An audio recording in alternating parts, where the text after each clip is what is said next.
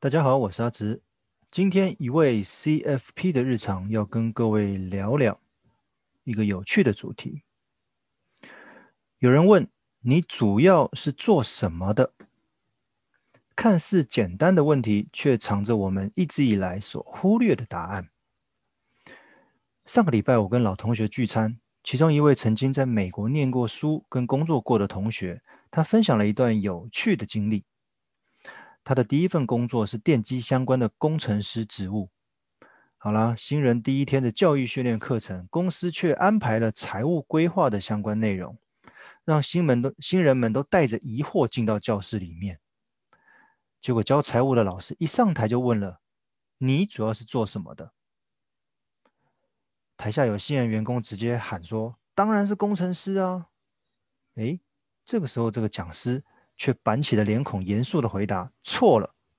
如果你主要是做工程师，那就准备做到死吧。”嘿，其实大家都被这个答案吓到了，但是也好奇想知道真正的答案。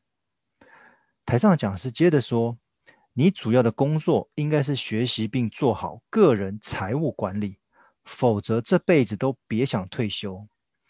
工作只是财务管理中的收入来源罢了。”顿时，大家都打起精神，准备认真听课。我常常在财务管理的课程上面说，如果我们的生活都离不开钱，那就该好好学会如何管理钱。出了社会，我们很自然会被钱推着走。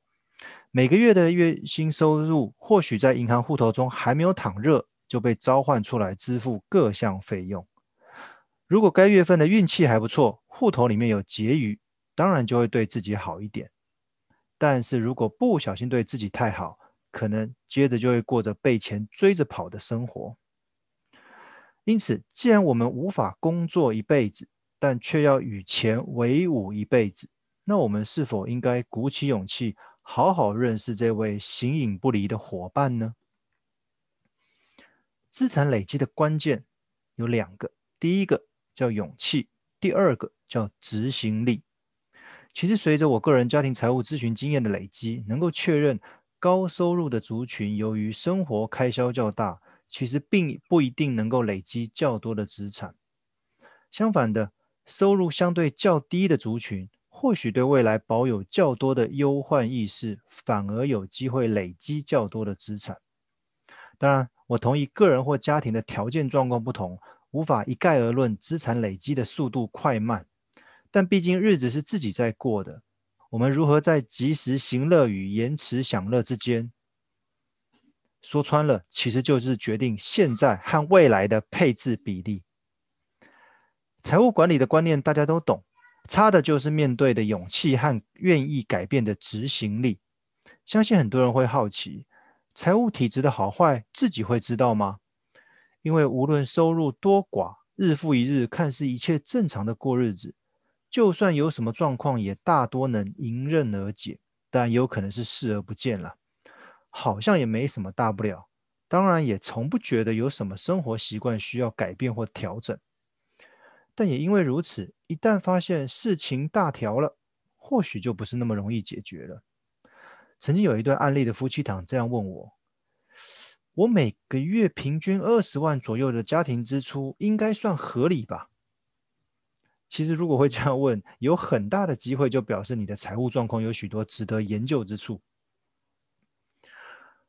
我们如果去做身体健检的概念，就是所谓的预防医学，透过一连串的数据告知，如果你不愿意限期改善，对你的身体状况可能会造成一定程度的影响。而我们的个人财务报表也有着类似的功能，预防理财，透过相关数字的填写。配合 CFP 财务顾问的分析与咨询，可以从中发现到需要调整的生活习惯。透过提醒及追踪，让未来的财务风险尽可能降到最低，以避免冲击到未来的人生。你是轻忽了，还是害怕面对你的财务？我们下周见，谢谢。